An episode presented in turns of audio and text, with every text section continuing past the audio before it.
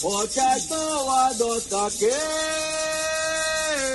Yo kale ase wate Ya que pecar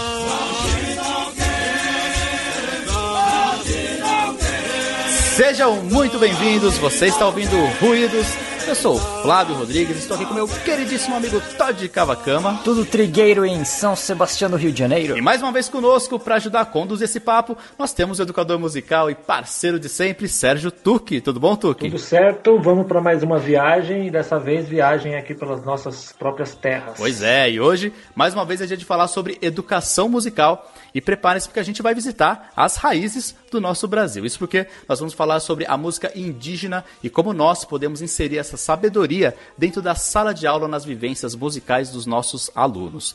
E para falar sobre esse assunto, a gente tem aqui duas pesquisadoras que mergulharam fundo nos cantos das florestas e compartilham hoje esse conhecimento com a gente. Nós temos a honra de receber no Ruídos a musicista e pesquisadora Magda Pucci. Ela é graduada em regência pela ECA USP, mestre em antropologia pela PUC São Paulo e doutora em performance and creative arts pela Universidade de Leiden, na Holanda. Além disso, ela dirige e produz o Mauaca, grupo que recria músicas de diferentes tradições do mundo, tendo já realizado turnês na Espanha, Alemanha, China, Portugal, Bolívia, Grécia e França. Tudo bom, Magda? Um prazer ter você aqui conosco hoje. Olá, olá a todos. Muito bom estar aqui com vocês. Muito bom. E também recebemos aqui a Berenice de Almeida. Ela é educadora musical e pianista há mais de 30 anos, licenciada em música, mestre em processo de criação musical pela Universidade de São Paulo e tem diversos livros publicados na área da educação musical. Além disso, é também coordenadora pedagógica do projeto Brincadeiras Musicais da Palavra Cantada, professora na pós-graduação do Centro Universitário Ítalo Brasileiro e ministra palestras,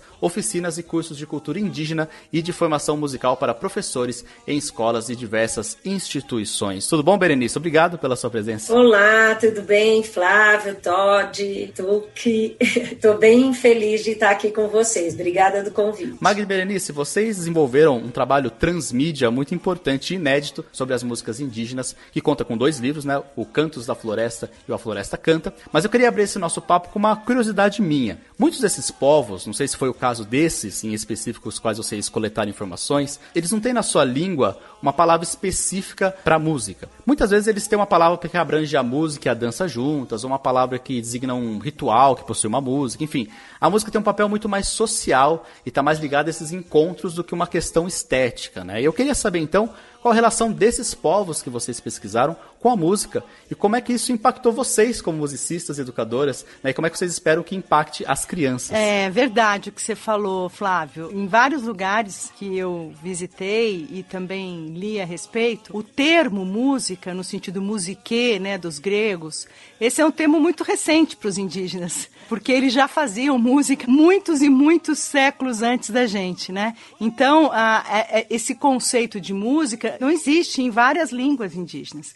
Existe às vezes a palavra, uma expressão para canto, ou uma expressão para o movimento, ou para o som, ou para como você ouve o som. O termo música nem sempre é reconhecido nas línguas indígenas. Não quer dizer que não exista música, só não existe no sentido que nós, ocidentais, europeus, né, que temos uma formação europeia, pensamos a respeito. Então essa é a grande diferença, né? E também, como você disse, a música ela está embrincada nos eh, aspectos da vida dessas pessoas, sejam os pequenos ritos do cotidiano, que é caçar, pescar, catar coquinho, fazer uma criança ninar, até os grandes rituais, como o Quarupi, o Jauari, né, que são rituais que a música, ela é o motor desses rituais, né? Ela tem, ela conduz os rituais de uma forma bastante sistemática, inclusive. Só que essa diferenciação que a gente faz entre artes visuais, música, teatro, dança, né, que a gente foi compartimentando as artes,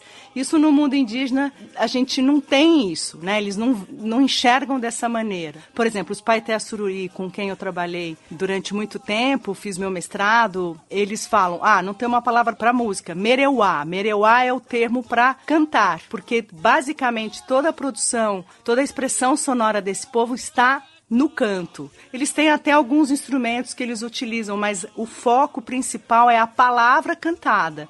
Então é isso que importa. Então para eles existe a palavra merevá ou mereuá, que significa canto. E aí, obviamente, que existem as variações para os tipos de melodias e os tipos de cantos, dependendo das funções no percurso desse povo, né? Essa questão da música tá tão imbricada em todos os fazeres, né?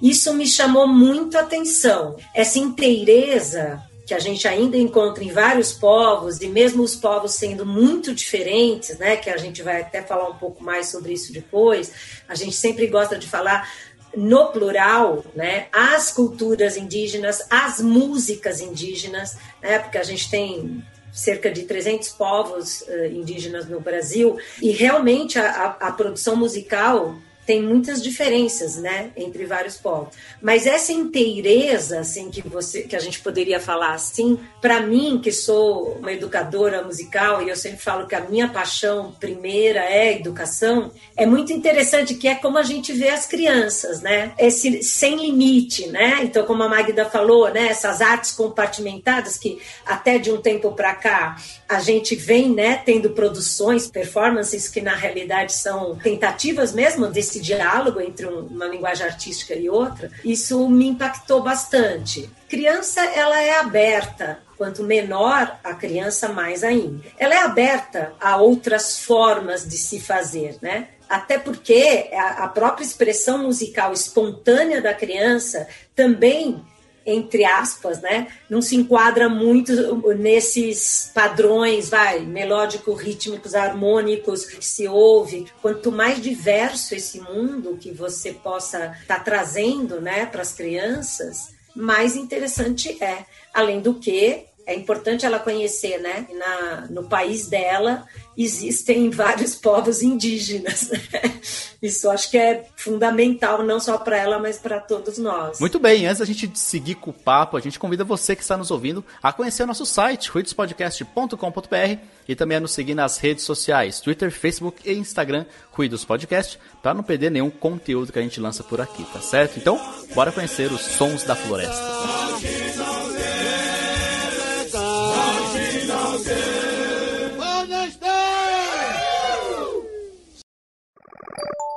E nós interrompemos a sua programação para um aviso muito importante. O Ruídos agora tem uma loja. Conheça a Noise. Pois é, na Noise você vai poder encontrar artigos de decoração, camisetas e em breve muito mais. Tudo para você que ama e quer presentear seus amigos apaixonados por música. Então não deixe de visitar o site www.ruidospodcast.com.br/loja e confira.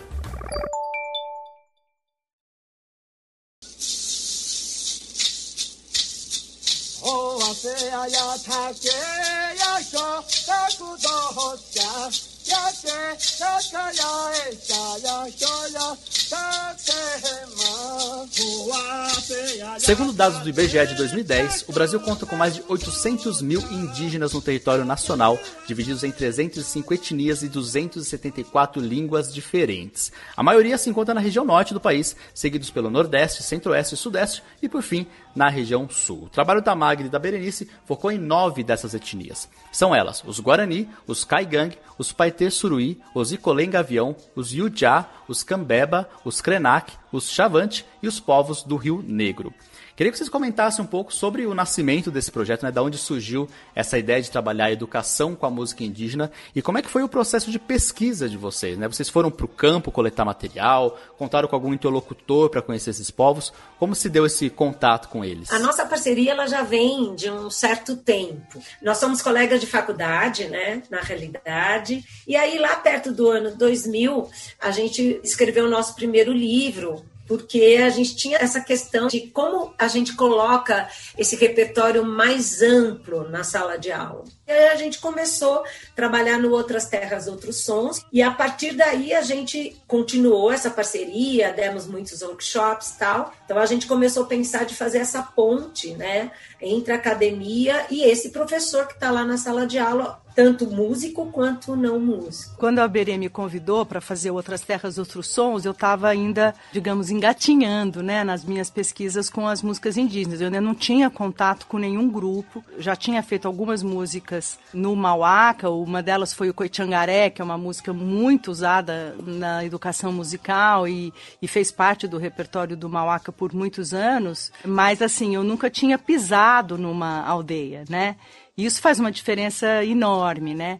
Eu tive a sorte em 2005 de ter sido convidada pela antropóloga Betty Mindley, que além de antropóloga também é escritora em colaboração com vários narradores indígenas. Ela já tinha publicado vários livros, né, maravilhosos, com Zicolenga Avião, dos Paiter Suruí, e ela tinha um acervo de quase 300 horas de gravações desde o primeiro contato desse povo com o mundo externo, que começou na década de final da década de 60. Ela foi a primeira antropóloga a chegar ali, né? Então ela pôde registrar cantos e narrativas míticas de horas, né? Por vários sábios, né? Pelos, pelos Korubei, que são as, as figuras que detêm esse conhecimento antigo, né? Que, que são os mais velhos. Então ela tinha muito material e ela queria devolver isso para eles porque ela já mandava as fitinhas, porque tinha um intercâmbio muito grande entre eles, porque ela fazia as traduções junto com eles, tal. Então era um tal de fita cassete ir para as aldeias e tal, mas aí ela percebeu que as fitas estavam deteriorando e que ela tinha vontade de digitalizar e devolver em, algum suporte, CDs, em suportes digitais. Então eu, eu fui convidada para fazer esse projeto que acabou se transformando no meu mestrado em antropologia, porque eu achei que para eu trabalhar com esse acervo eu precisava entender melhor questões da antropologia, né, até para não cometer alguns equívocos que a gente sabe que são cometidos constantemente, né, no trato com os indígenas e no entendimento dessa diversidade e tal. Então eu resolvi fazer meu mestrado em antropologia, é, sob a orientação da Carmen Junqueira, que é uma das maiores antropólogas, que trabalhou com o Darcy Ribeiro, uma figura assim incrível, que trabalha com os Camaiurá há 40 anos. Então, assim, eu tive o privilégio de ter duas grandes antropólogas que foram militantes na década de 70 e 80 e brigaram muito para que os índios tivessem suas terras demarcadas. Então, foram antropólogas muito aguerridas, assim, no sentido de proteger não só esses grupos com que que ela trabalhava, mas com outro. Então eu, eu participei de uma série de oficinas propostas por eles. Foi uma iniciativa dos próprios Paiter e nessas oficinas eram havia a reunião dos professores jovens suruí, que tem as escolas bilíngues, né? Isso é uma realidade já em sociedades indígenas, com os corubei, que são esses mestres, esses sábios. Então a gente ficava ouvindo as gravações, com a ajuda de uma linguista, a gente ia transcrevendo as narrativas e as músicas. Então isso foi a minha primeira entrada, assim, direto no entendimento dessa complexidade, né? Que é a música dentro dessas sociedades, né? Que ela é muito mais profunda do que a gente imagina. E aí, na sequência, eu comecei a levantar músicas de diversos acervos, de, do Darcy Ribeiro, dos Irmãos Vilas Boas, de coisas que eu comecei a ter acesso, porque daí eu já estava mais enfronhada no mundo da antropologia, e eu comecei a ouvir gravações, eu selecionei algumas músicas para fazer um projeto é, artístico, né, de, de recriação com o Mauaca. Esse projeto tem o nome de Rupestres Sonoros, e ele trata de releituras, né, de recriações sobre esses temas, né. E aí, a partir daí, eu não parei nunca mais. E aí, na sequência, a gente conseguiu ir para a Amazônia e a gente fez uma turnê. Por conta desse projeto que a gente fez, patrocinado pela Petrobras, a gente fez uma turnê, viajamos e conhecemos seis povos diferentes na Amazônia. Os Paité Suruí, que eu já conhecia, os Icolenga Avião, os Caritiana, também em Rondônia, os Runicuim no Acre, os Cambeba no estado do Amazonas e uma comunidade que vive na periferia de Manaus, que é chamada Comunidade Baiaroá, formada por pessoas de diferentes povos do Rio Negro. E aí, quando eu estive lá, a gente gravou várias músicas, vídeos, fizemos um documentário que está disponível na internet, que chama Cantos da Floresta e tal. E eu fiquei com aquela vontade, puxa, eu tive tanta dificuldade de acessar esse material quando eu quis, lá na década de 80, quando eu estava na faculdade, era tão complicado você conseguir um disco para ouvir música indígena.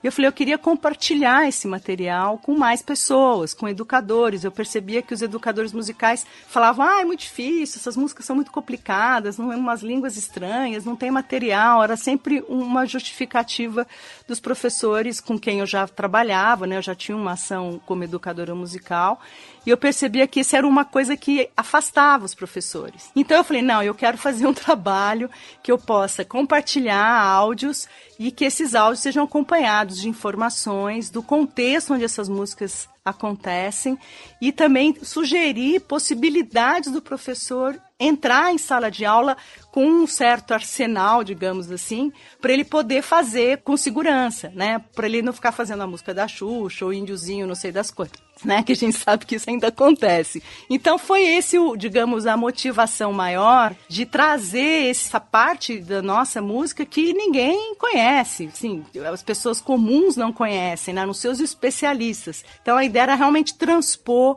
essa barreira, né? Também o que a gente percebe é que como são códigos diferentes né? A gente tem a tendência ou de dizer, ah, é muito difícil, não consigo adentrar, impossível, porque toca numa afinação com microtons, e aí eu vou tocar no violão, no teclado, aquilo sai totalmente outra coisa, né? Ou ele fala, ah, isso aí é muito simples, é bobinho. Tem muito músico que também fala isso, né? Ah, mas essa música não tem nada, é em uníssono, não tem mais vozes, né? Um ritmo que fica repetindo sempre igual. Então também a gente lida com um certo preconceito e um julgamento de pensar que essa música ela é menor, que é uma música que tem qualidades inferiores, né, que não tem tanta sofisticação e tal. Ou seja, ela é complexa de uma outra maneira. Ela não é complexa porque ela tem muitas vozes e uma orquestra sinfônica, como tem vários instrumentos e naipes, não sei o quê. Ela é complexa num outro sentido, né, porque ela está dentro de um, de um contexto muito mais profundo, né, do, do viver ali, né, do, da forma como eles vivem. E muitos músicos se prendem apenas ao material musical a melodia. Qual que é o ritmo? O ritmo é tá, tá, tá. Isso é muito simples, né? Então, tem um preconceito do músico no sentido de falar ah, isso é muito simples ou é complexo demais, dependendo do músico. E tem o educador musical que fica falando, não, eu não consigo fazer porque é em outra língua. E o Aberê falou logo no começo. As crianças, principalmente as menores, elas adoram cantar em línguas outras. Às vezes até línguas imaginárias que elas inventam. Então, assim, a gente não precisa ficar preocupado que com criança pequena tudo tem que ser minimamente explicado, né? Com todos os detalhes. Você tem que envolver, sensibilizar, criar uma proximidade com aquilo, contar histórias. Hoje tem tantos livros de histórias escritos pelos próprios indígenas, histórias ótimas, né? A gente tem que romper mesmo com essa barreira do preconceito de que ou é complexa ou é simples demais, e também porque é numa língua que eu não conheço. A gente teve uma formação muito etnocêntrica, que nunca priorizou isso, e na nossa história oficial, os índios foram totalmente silenciados. Quando eles aparecem, eles são ou os antropófagos, né, guerreiros e, e violentos que cortam cabeças e não sei o quê, ou então eles são aqueles traidores, né, aquelas figuras meio obscuras, né? Então, assim, na história, os indígenas nunca estão bem representados. Os símbolos nacionais não fazem nenhuma referência aos povos que cá estavam antes da chegada, né, de portugueses e de tudo que aconteceu.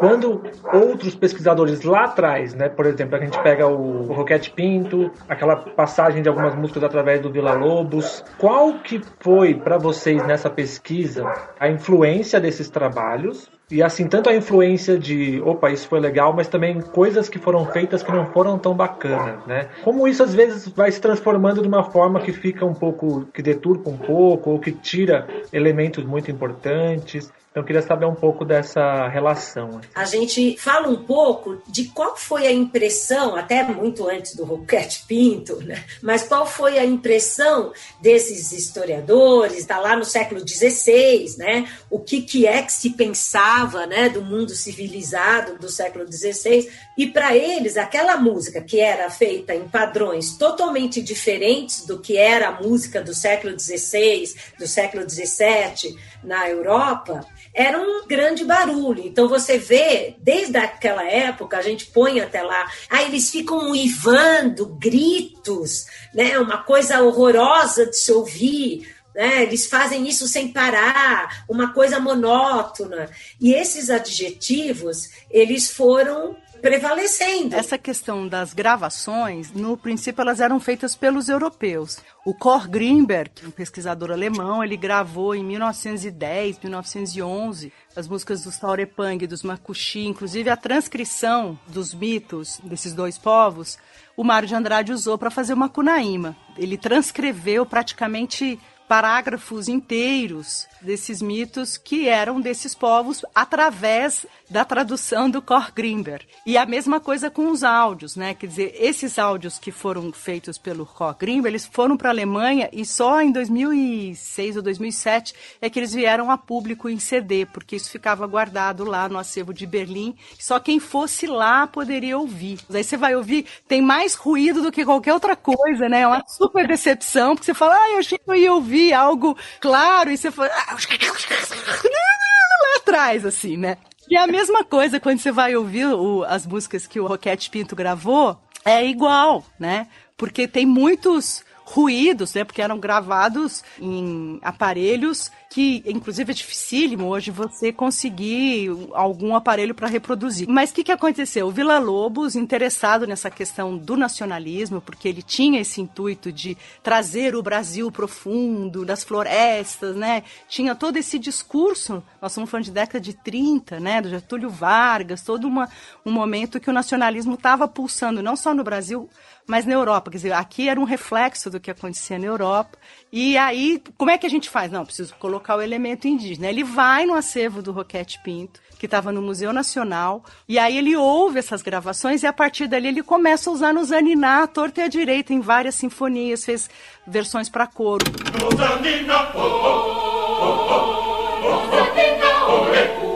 para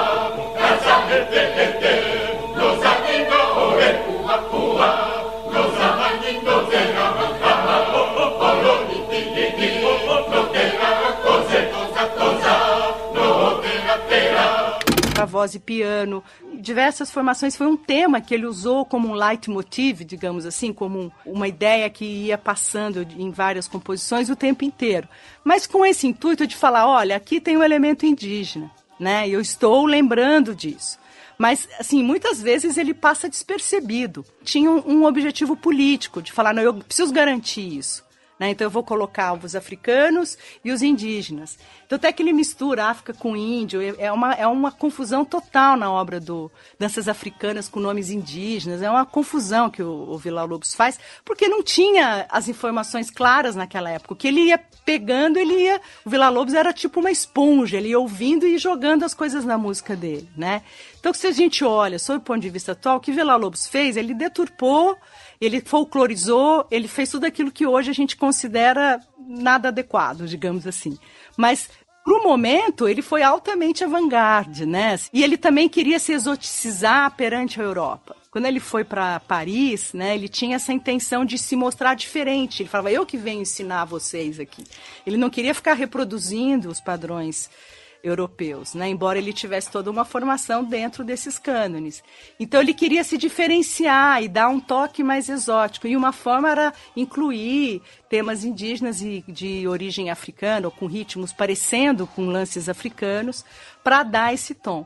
Então, se a gente fizer uma análise bastante crítica e assim ferrenha, a gente vai dizer não, o que ele fez foi uma apropriação para fazer a música dele. Ele estava usando como um, um tema qualquer né? Podia ser qualquer outro tema, né? Mas na realidade ele tinha uma intenção de incluir essa presença indígena de alguma maneira, da maneira que ele conseguiu fazer. E eu acho que é válido, eu acho que é importante isso, porque depois é passar quase 40 anos para que se pense de novo em colocar elementos indígenas nas composições. Né? A gente pega um pouquinho no período nacionalista depois some. Aí só na década de 70 que o Caetano vai pensar em, em usar uma música, em, em depois compor o índio, o Egberto vai fazer uma imersão lá no Xingu, Marlui começa a fazer as suas recriações. Então, assim, ficou um hiato de quatro décadas praticamente, ou mais, que não, ninguém achava que não tinha que pôr música, usar, ou pensar, ou falar, ou ouvir, ou fazer qualquer coisa com as músicas indígenas. Hoje a gente vive um momento, ainda bem, temos muita coisa para mudar, mas a gente vive um momento que se pensa, se fala sobre isso, a voz indígena está aí, os indígenas estão cada vez mais ocupando espaços, acho que isso é super importante para a gente. A gente teve consultores indígenas indígenas, todos os povos, cada povo a gente teve um consultor indígena daquele povo para falar, ó, oh, esse texto está certo, né? Nós não somos indígenas, a gente está fazendo essa ponte. E dentro das oficinas, quando a gente consegue trazer um indígena para estar tá fazendo uma dobradinha com a gente, a gente acha super importante né? Porque é isso. A gente talvez esteja nesse momento de estar tá fazendo essas parcerias, né? Vai chegar um momento que talvez não, não precise mais, né? Mas os indígenas estão aí ocupando espaços na literatura, na música, os indígenas fazendo rock, fazendo sertanejo, fazendo rap, né?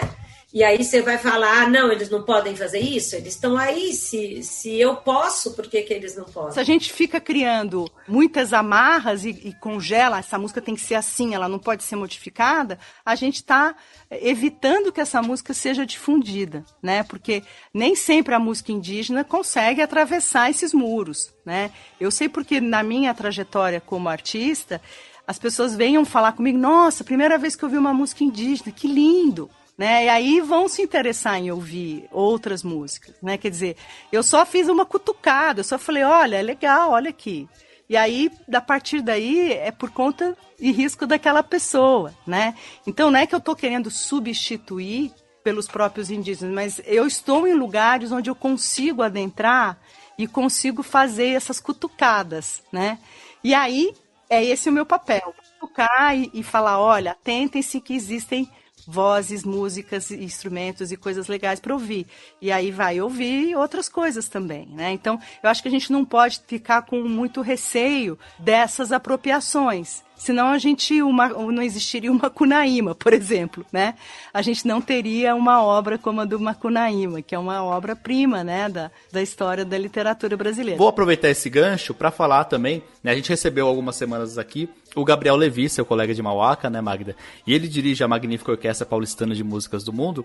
E ele colocou também uma posição muito tranquila, né, com relação a isso, né? Ele falou, uh, esses estereótipos são uma maneira realmente que a pessoa vai se aproximando muitas vezes, né? Então, ele tem esse lado benéfico, né? A gente não pode, como você mesmo colocou, ter uma visão tão fechada, porque isso pode aproximar. Né? Embora eu entendo que seja para muitos professores, tem essa pulguinha. Então acho que é importante a gente discutir isso. E eu queria também trazer é, o papo para pensar sobre uma criação na sala de aula. Se eu crio uma música dentro da sala de aula usando é, esses elementos, me baseando nessas composições coletadas indígenas, né? Como é que eu vou conversar sobre isso, sobre essa apropriação? Né? Como é que vocês vê essa criação baseada nesse material dentro da sala de aula? Se você tem um material e você vai ouvir esse material, você vai cantar esse material, né? Você vai identificar elementos, fazer um trabalho de percepção com esse material, você também pode criar com esse material. Então eu acho que se você tem esse espaço garantido na sala de aula e desde os pequenos, né? Então, por exemplo, nas nossas oficinas, uma coisa que a gente faz sempre e é bem interessante, que é um exercício de criação, que é um primeiro contato das pessoas com os, com os nomes dos povos, e a gente propõe uma criação coletiva a partir do nome dos povos. E aí no nosso site a gente tem uma série de propostas que a gente faz e que na realidade, assim, é mesmo você acho que fazer um mergulho um pouco nisso. Então você canta, você ouve, você identifica, você ouve. Tem um outro exercício que a gente faz de escuta, que são vários trechos de, de oito povos, nove povos diferentes, e que as músicas são muito diferentes entre si e de repente a partir dali você vai pegar essa que mais te agradou e você vai ouvir, de repente você vai fazer uma variação a partir dessa. Se você tem esses parâmetros muito claros de respeito, de saber quem é esse povo, que música é essa, de que povo é, onde ele vive, então eu acho que você está tendo uma contribuição eh, realmente benéfica. Você, além de você estar tá criando com isso e estar tá fazendo um trabalho de educação musical, você fala, olha, mas a música tradicional deles é essa. Eles vivem em tal lugar, eles têm tais, eles pintam o corpo desse jeito, abrindo e aproximando.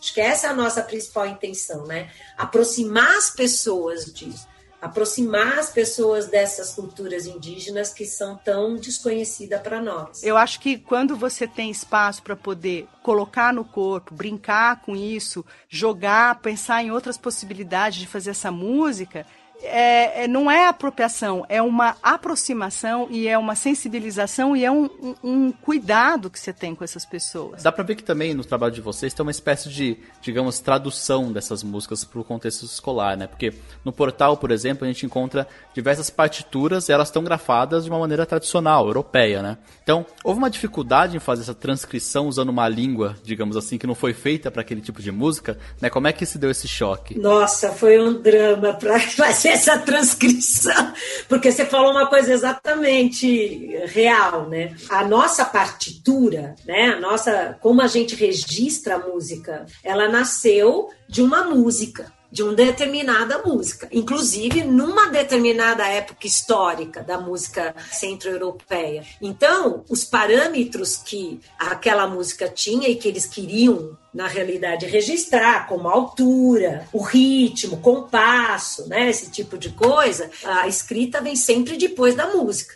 que já é feita muito tempo. E essa música, as músicas indígenas no geral, elas não têm escrita, né? Eles não têm uma escrita própria, vamos dizer assim, totalmente de tradição oral, mas a gente achou que também era importante, aí não pensando no professor que não é músico, a gente pensou nos músicos aí no caso, exatamente para romper um pouco com essas desculpas que a Magda falava, né? Então, assim, ah, aquele cara que é músico ou que é educador musical, mas trabalha muito em cima das partituras, tudo o repertório que ele escolhe, ele precisa estar com a partitura, tal. Então, a gente pensou nessas pessoas que elas poderiam ah, puxa, tem aqui um registro para mim. Mas a gente fala sempre, sempre que a escuta é o teu primeiro. A partitura é um guia, até porque, justamente, tem coisas ali, tem partituras que estão mais perto. Realmente, você vê a partitura e vê a, a, a gravação, você fala, ah, deu para traduzir bem, né? Agora, sei lá, uh, os Chavante, o canto do Chavante ali, que a gente demorou um tempão para fazer, né, Magda? O mesmo o Japurutu, em que a afinação não é essa afinação então, assim, a gente se aproximou. Tanto que se você for tocar aquela melodia do Japurutu no piano e você ouve a gravação, você fala, nossa, porque a gente fez uma aproximação e a gente fala sempre isso, assim, olha, a partitura é para te ajudar como um guia aí, uma, um guia mestra, mas vai, põe teu ouvido lá para ouvir uma, duas, três, quatro e tenta chegar mais perto disso, né? Outras a gente até fez alguns arranjos, né? Usamos flauta, xilofone, a gente até fez isso porque a gente acha também bacana o cara que tem isso na sua mão, ele vai falar, não vou fazer. Mas realmente tem algumas que são bem mais complexas. É, essa escrita não chega a representar fielmente. E tem essa questão tanto das afinações, principalmente dos instrumentos de sopro, que tem os tais os microtons. Você pega, se você ouviu o exemplo da Japurutu.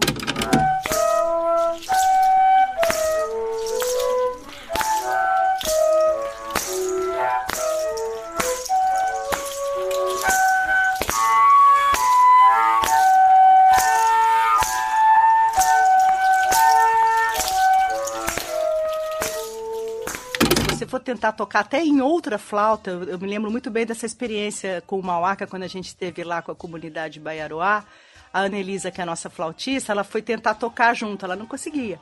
Né, porque não, não batia, porque realmente ele usa outra, ele trabalha com os harmônicos e, e os microtons muito sutis. Imagina colocar isso na partitura.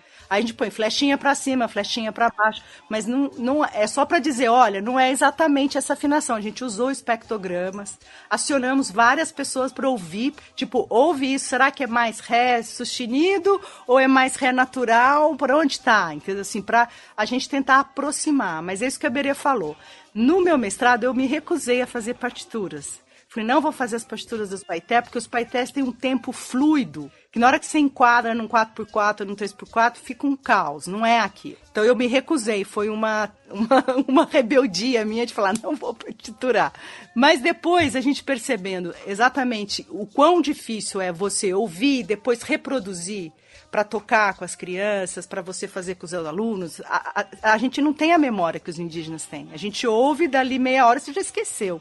Então a partitura ela pelo menos ajuda você bater o olho e falar, ah, é, é isso, você meio que te ajuda. Mas ela é só uma ferramenta para te ajudar a memorizar, a lembrar a letra, o contorno que tem a melodia. O nosso intuito é facilitar o trabalho do educador. É do mesmo jeito, né, Magda, que a gente também quis facilitar, a gente tem sempre lá, né, a letra na língua original, como a gente ouviu, que também tem às vezes diferença na grantandão, dan, dom, né? Porque aí ah, eu ouço um pouquinho mais dom, ela ouve um pouquinho mais dan, né? Aí a gente pôs o jeito que se fala, o que a gente ouviu. E uma tradução livre, que geralmente quem fez ou era um etnomusicólogo que estudava aquele povo, ou o próprio consultor indígena. Então, na realidade, também era para facilitar. Vale a intenção de você se debruçar e tentar fazer. Mas você não vai chegar naquele timbre, você não vai conseguir aquela afinação. Mas é a tentativa de fazer é que é muito legal. Então, pensar, por exemplo, sistema alternado, que é outra coisa que acontece muito no, no mundo indígena, né? É, você tem uma melodia e é, as notas são divididas por dois grupos ou duas pessoas tocando. Isso é um, um jeito de fazer música muito interessante. E a gente tenta fazer isso, né, em alguns grupos um pouco maiores, assim, que tem esse entendimento, como faz com os boomwalkers, por exemplo, né, que cada um vai criar a melodia fazendo o seu som, é mais ou menos o mesmo princípio. Então, como é que é esse jeito de fazer música, né? Isso tá lá no Xingu, isso tá lá no Rio Negro. Isso, então, aí você vai pensar, vamos dividir essa melodia, cada um tocando uma nota, vai fazer isso, é super difícil. E na hora que você monta a partitura, se cada um for ler só a sua parte, vai ficar uma coisa mega truncada. Ela porque você tem que entender a melodia como um todo. Quando você faz, você tem a dimensão exata da complexidade. Porque se você, você falar, ah, essa música aí é quatro notas só, ah, é fácil, fica repetindo, parece que é a mesma coisa. E aí a gente faz também o um exercício, eu me lembro muito bem da Sofia Ibor Lopes, fazendo um exercício de cada um desenhando essa música, localizando as alturas. E ela falou: nossa, é difícil. E a Sofia é, tem uma escuta maravilhosa, tem um repertório. Ela falou assim: Meu, é difícil isso. Porque a gente, a princípio, quando ouve numa primeira, fala: Não, é esquisito, é aleatório. Na hora você fala: Não, tem uma estrutura. E aí a gente entende claramente para ser feita com as quatro pessoas, se você não tem uma estrutura, você não vai conseguir reproduzir aquela melodia daquela maneira, senão cada um ia tocar em qualquer lugar. Então também tem um esse, a gente quebra um pouco esse paradigma que eu, já vi muitos professores falarem assim: "Ah, a música indígena é aleatória, é tudo improvisado, ah, é orgânico, eu faço o que eu quiser". Os, os índios tipo, a coisa meio badabaueira. Meu, tem estrutura, tem estrutura o tempo inteiro. E isso é uma coisa muito rígida, você não pode quebrar essa estrutura. Então, várias músicas indígenas a gente percebe como essa estrutura ela é demandatória. Se você não segue, você não consegue reproduzir como a tradição manda. Então, eu acho que claro que tem variações, né, ao longo do tempo essas músicas vão se modificando, mas principalmente na coisa dos sopros, essa, esse sistema alternado ele exige uma disciplina e uma estrutura extremamente é, arraigada. Então também tem isso, você entender em que medida você consegue interagir de uma forma criativa sobre aquilo, como você estava falando, né, de usar elementos e criar e partir para outras histórias, como também entender profundamente como que é a estrutura original ali, da, da, da, forma como eles pensam. E você tentando fazer e sentindo essa dificuldade, você começa a respeitar, você fala, porra, isso aí é difícil, hein? Eu não tô conseguindo fazer. Músicos, às vezes, com uma super expertise, tocam bem pra caramba, vai lá pedir para fazer o sistema alternado. O que eu tô querendo dizer é que acho que tem vários níveis de atuação. O primeiro é vem, canta com a gente, que não é difícil, tá? Vamos fazer as músicas mais simples, mais gostosas, mais tranquilas, de, né, para poder brincar com isso. Depois a gente faz as escutas para se aproximar desses outros sons, dessas afinações, esses tempos outros, dessas estruturas. E depois também começar a falar, bom, com esses elementos, o que, que eu posso fazer? Vamos brincar com isso? Vamos criar? Porque eu acho que se a gente não se apropria, a gente não entende direito o que, que é. A gente sempre vai falar, ah, isso aí é muito simples. E acaba desprezando ao invés de respeitar.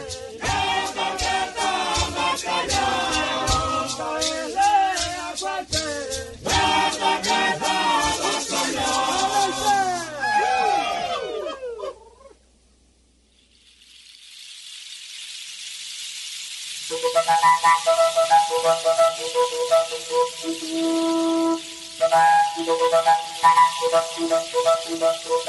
you. Muito bem, infelizmente estamos chegando ao final do nosso papo, um papo quente aqui, né, com muitas coisas para serem discutidas, mas também a gente aprendeu muito com a Berenice e com a Magda, então a gente agradece aqui do fundo do coração tudo que foi compartilhado hoje com a gente. Com certeza quem ouviu vai ter muitas reflexões aí para fazer durante os próximos dias. A gente queria agora agradecer mais uma vez e abrir o microfone para vocês deixarem os seus recados finais. Vou começar com a Magda mais uma vez. Magda, obrigado pela sua presença. Microfone aberto para você. Ah, gente, muitíssimo obrigado, Todd, Flávio e Tuque, de bater o papo aqui com vocês, com a minha parceira de pesquisas e educação musical, Berê, Berenice, né? É um prazer falar sobre isso. A gente tem um prazer muito grande em se enveredar por esses lugares todos, né? Desses espaços sonoros não percorridos, né, por nós. Então, fiquei muito feliz de conversar com vocês e queria aí deixar o recado para vocês acessarem o nosso site, o cantosdafloresta.com.br. E se tiver aqui um, algum educador ouvindo a gente, entra lá no site, começa a ouvir as músicas, começa a, a buscar a entender um pouco melhor dessa diversidade musical no mundo indígena. Maravilha, muito obrigado mais uma vez, Magda. E agora a gente passa a bola para Berenice. Berê, muito obrigado também pela sua presença, um prazer ouvir tudo que você teve a trazer para a gente hoje. O microfone é seu. A gente realmente agradece o convite, né? Eu acho o programa de vocês muito legal, muito importante, vocês estarem assim, né, chamando as pessoas para conversar, abrindo espaço para vários temas, né? E essa questão de ter aberto espaço para esse tema, que é a questão das músicas indígenas e educação. E realmente a gente acha muito importante, porque se a gente não falar sobre isso, se a gente não começar a se aproximar, não se sensibilizar, a gente fica no nosso lugarzinho de conforto, né, dentro daquilo que a gente foi formado e as coisas não vão sendo transformadas, né? Então a gente acha super importante estar tá participando desse momento de transformação, né, onde as vozes indígenas estão sendo cada vez mais ouvidas, ainda bem. A gente sabe que tem um caminho longo, mas é, é importante que ele já está em curso, né? Eu acho que isso que é, que é legal e a gente acha que a educação é um grande caminho mesmo para que a gente possa estar tá entrando em contato com as culturas indígenas e, no nosso caso, através das músicas. Muito obrigada e até uma próxima, né? Flávio, Tuque, Todd. até breve, até breve. Maravilha, obrigado, Berê. E muito obrigado também ao nosso querido parceiro Tuca aqui. Mais um para conta, Tuca. Mais um, é. Fiquei muito feliz hoje. Acho que a palavra que, que a Magda deixou assim para mim que eu acho que é a palavra é a palavra interesse, assim. E às vezes esse interesse ele vai nascer muito pelo contato humano. Pelo menos para mim, assim, isso é muito real para mim. Assim, esse contato humano precisa existir para o interesse às vezes despertar porque a nossa cultura ocidental ela, ela faz ela tem esse processo de reificação, né? Deixar tudo muito distante, muito desumanizado. E quando você enxerga uma outra pessoa ali, né, aquela coisa do da alteridade, né, do eu e o outro ali, né? Então o interesse nasce e a coisa vai, vai caminhando, né? Então fiquei muito, muito, muito feliz hoje de estar aqui, de poder ter participado e aprendido muito. Maravilha, Tuki. E se você quer falar com a gente aqui do Ruídos, você pode mandar um e-mail pra gente, que é qual, Todd? ruidospodcast.gmail.com Também temos o nosso site com todos os nossos episódios, que é ruidospodcast.com.br Estamos também nas redes sociais, Twitter, Facebook e Instagram. Segue a gente lá que a gente continua o papo nas redes sociais, tá certo? Muito obrigado a você que nos ouviu até agora. Um grande abraço e até mais. Valeu! Falou! Ferirá o rei também ferirá o rei também, ferirá o rei também.